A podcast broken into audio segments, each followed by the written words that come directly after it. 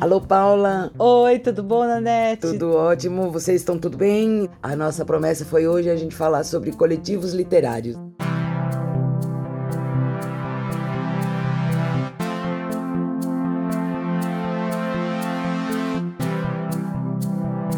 Ai, é muito legal fazer parte do coletivo, porque um anima o outro a escrever e aí a gente se encontra. E... É, soma-se forças, né? Uhum. A gente sozinha, a, a luta é muito difícil esse embate, né, da gente conseguir na vida do escritor, que é conseguir leitores e chegar no leitor e, e vender, e, nossa, e ser comentado e ter críticas, é, é uma vida difícil. E um dia você está desanimado, não, quer, não tem vontade de escrever, aí você vai na reunião, aí encontra outras pessoas e um anima o outro. É verdade. É bacana. Um bom né? exemplo aí é um, um coletivo já antiguinho, né, já Uhum. tem vários anos, né? O Martelinho de Martelinho Ouro? de Ouro, né? É. É, você, que, a, que a Paula faz parte e eu invejo porque é um, é um coletivo que produz bastante coisa.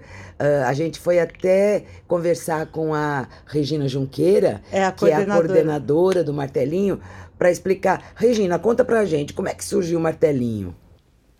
A ideia do coletivo literário Martelinho de Ouro surgiu em uma reposição de aula do Marcelino Freire. Era final de 2011. Ele perguntou se alguém poderia sugerir um lugar para essa nossa última aula, porque o pessoal do barco já estava de férias. Vieram todos para minha casa. Foi aí que descobrimos haver vida após oficina. Passamos a nos reunir com o método, com a vontade de continuar a desenvolver o processo da escrita juntas, ler textos em voz alta, contando com ouvidos críticos, escutar a voz de fora. Estímulos importantes, já que vivíamos durante o dia exercendo profissões diversas. Não colocamos restrição de gênero, nem literário, nem humano, mas os colegas escritores foram declinando um a um. Essa coisa de mulheres nasceu sem intenção, mas hoje todas nós concordamos com a importância de sermos uma força, visibilidade feminina diante do público leitor, das editoras, da mídia. Além das publicações do coletivo, desenvolvemos projetos pessoais e juntas a gente martela, empurra para frente, brinda, comemora, se diverte e faz o que mais gosta de fazer: literatura. Obrigada, Regina. Foi ótimo você explicar. É um coletivo de trabalho, né? É. Vocês se reúnem para trabalhar, isso que eu acho bacana. Uhum. Outro, outro coletivo bacana assim é o Palavraria. Eu conversei com o Fernando Feitosa, que é um dos integrantes desse coletivo, e é muito bonitinho. Ele contou aqui para mim que o Palavraria começou com ex-alunos do clipe. Hum, O Discord é a mesma coisa, né?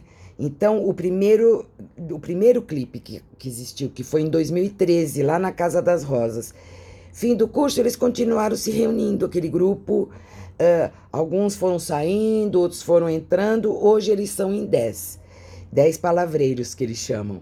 Então ele me explicou que eles se encontram semanalmente, se propõem leituras, às vezes contos, outras vezes romances, e eles discutem a obra, o autor, no próximo encontro. Então, isso é bacana também, né? Reunião de, discussão de leituras.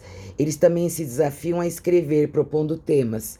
Os textos são lidos e criticados no bom sentido, né? Para aprimoramento da escrita, né? De cada um. Eles já lançaram uma coletânea de contos, cinco livros individuais, cinco deles já lançaram livros, realizaram um sarau na Casa das Rosas e já participaram de diversas feiras literárias. Eu acho muito bonitinho, a gente deseja vida longa pro, pro, pro Palavraria, porque eles são das trincheiras mesmo, eles vão à luta e trabalham. Obrigada, Fernando, pelos dados que você passou aqui pra gente. E na net tem o Cripto Caipora também, né? Que esse daí nós duas fazemos É, parte, né? Eu, eu tô cada vez mais um ser grupal. É. Então, Conta pra gente como surgiu o Cripto Caipora. ah, o Cripto Caipora surgiu uh, em, em 2017 que o Luiz Braz ele é o maior difusor, né?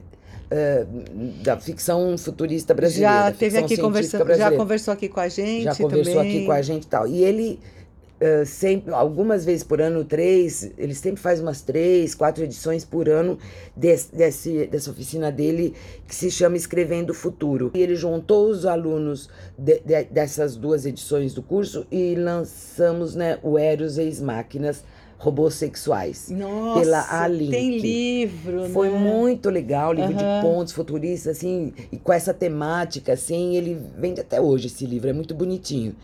Eu Aí- tenho esse livro. Você tem, né? Aham. Aí depois ele continuou fazendo esse ateliê dele, esse escrevendo o futuro, e mais pessoas foram se chegando. Hoje o nosso coletivo Cripto Caipora está em 21 pessoas. Tudo isso. Tudo isso acabamos de lançar o Aqua- Era de Aquário, Aham. a grande inundação. Está sendo uma experiência interessante. Ali nós partimos desse pressuposto, né? Que as, com as geleiras nos polos derretendo, as águas subindo. Então nós imaginamos um, um cenário em 2059 Uhum. e ah, posterior, eh, como é que chama?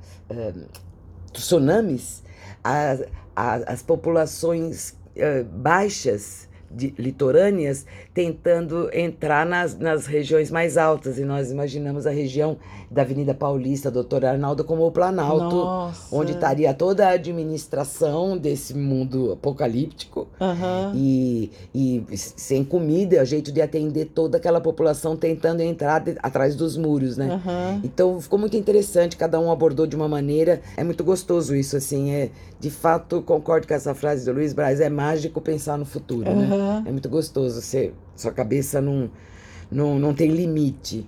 E, e voltando a falar então de coletivos, nós temos agora o Discórdia. Ah, e aí, quem que vai falar pra gente sobre o Discord? É o Alex Xavier, que é, é, faz parte, que também é um coletivo que saiu do clipe lá da Casa das Rosas. Ah. Alex, conta pra gente, assim, como é que foi que o Discórdia começou?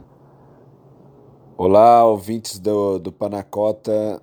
É, respondendo à pergunta de vocês, eu vou falar um pouco sobre a experiência que eu tenho com o coletivo Discórdia, que existe desde eh, janeiro de 2017.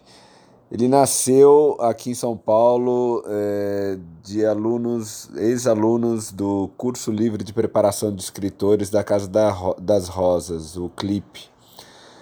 A gente passou um ano em 2016 tendo essas aulas sensacionais com vários professores diferentes, vários temas diferentes, exercitando bastante, se encontrando bastante. Criamos uma relação e acabamos. ah, Quando acabou, a gente falou: a gente quer continuar se encontrando, né? E eh, começamos, uma parte, claro, não toda a sala, mas quem tinha esse interesse continuou se encontrando e fazendo, eh, apoiando o trabalho um do outro, ouvi, lendo os textos uns dos outros e também começamos a pensar em algo eh, coletivo mesmo, fazer algo em grupo.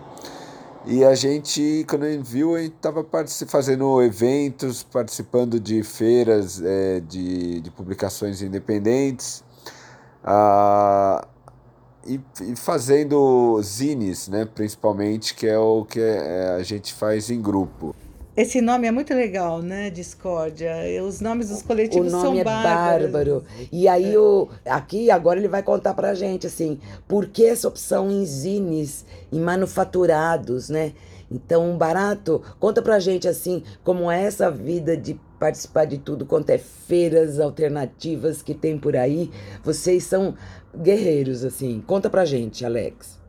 A gente tem feito muitos zines eh, individualmente e coletivamente. A gente tem uma proposta que foi o primeiro zine que chama Isso Não É Literatura, que é a, f- a ideia é falar de prosas e poesias, mas em formatos não literários, então a gente, a gente usa manual de, de instalação de eletrodoméstico, bula de remédio, cartão postal, crachá, é, receituário médico, tudo isso, mas de uma forma literária. Isso deu origem depois a uma, a uma oficina também que a gente começou a dar.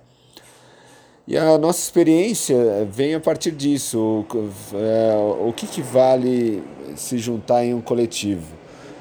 É o apoio que, que a gente dá um para o outro. Eu acho que é muito mais fácil de se divulgar, de não ficar parado, continuar produzindo, um instigando o outro, querer participar dos eventos e conhecendo mais gente. A gente já está pensando em fazer coletivos de coletivos, né? Alex, obrigada pela tua participação. Boa sorte aí para vocês. Eu agradeço a chamada de vocês e bom programa. Então a gente se despede de vocês agora. Espero que vocês tenham gostado dessa nossa edição de hoje. O nosso próximo assunto é editoras independentes. Legal, né, Paula? Acho é. que vai dar para falar dessas editoras pequenas que estão se abrindo para autores com dificuldade de, de, de, de publicação tal, elas estão então, abrindo ganha... um novo olhar, né? Sim, e estão publicando grandes autores que têm ganhado prêmios, inclusive, é, né? Eles estão provando que eles têm um olho bom para é. selecionar. Uhum. A, a, edição promete. Até o nosso é. próximo podcast, gente. Tchau, tchau. Tchau, gente.